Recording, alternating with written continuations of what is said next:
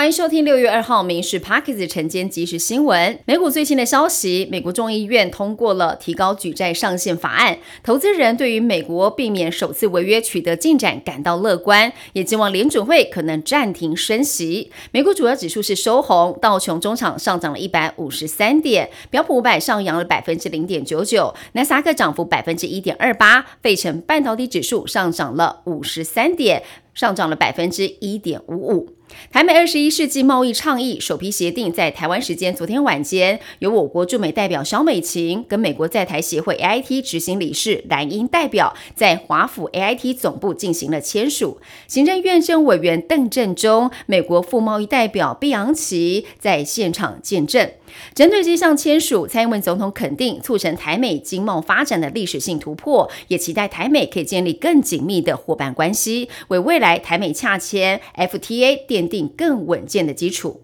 今天的天气，台风远离，水汽减少，北部地区是短暂阵雨后多云，华东地区有局部短暂阵雨，其他地区是多云到晴。在温度的部分，北部以及东半部高温三十一到三十三度，中南部地区可能达到三十五度以上。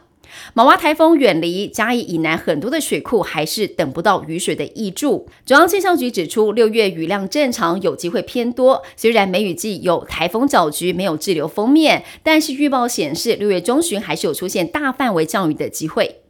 全台第一例活体小肠移植，五月三十号在亚东团队的执行之下顺利完成了。接受手术的患者是一名成年肠衰竭女性，跟妹妹配对成功，移植了一百五十公分的小肠。手术之后需要观察半年，预计今年底结束。小肠移植有机会成为常规器官移植项目，完成肠衰竭治疗的最后一里路。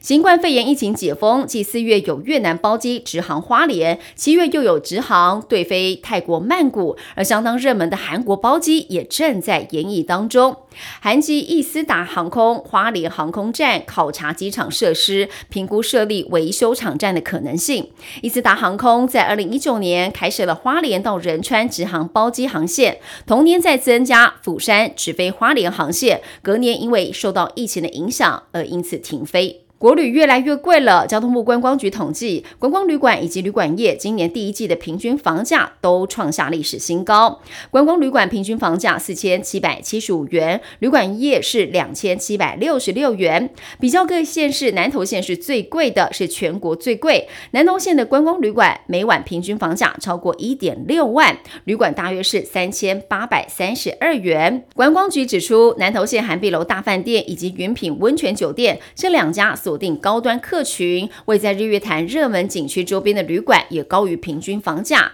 显示疫情之后精致旅游还有度假型的行程是备受青睐。以上新闻由民事新闻部制作，感谢您收听。更多新闻内容锁定下午五点半《民事 Parkes 晚间即时新闻》。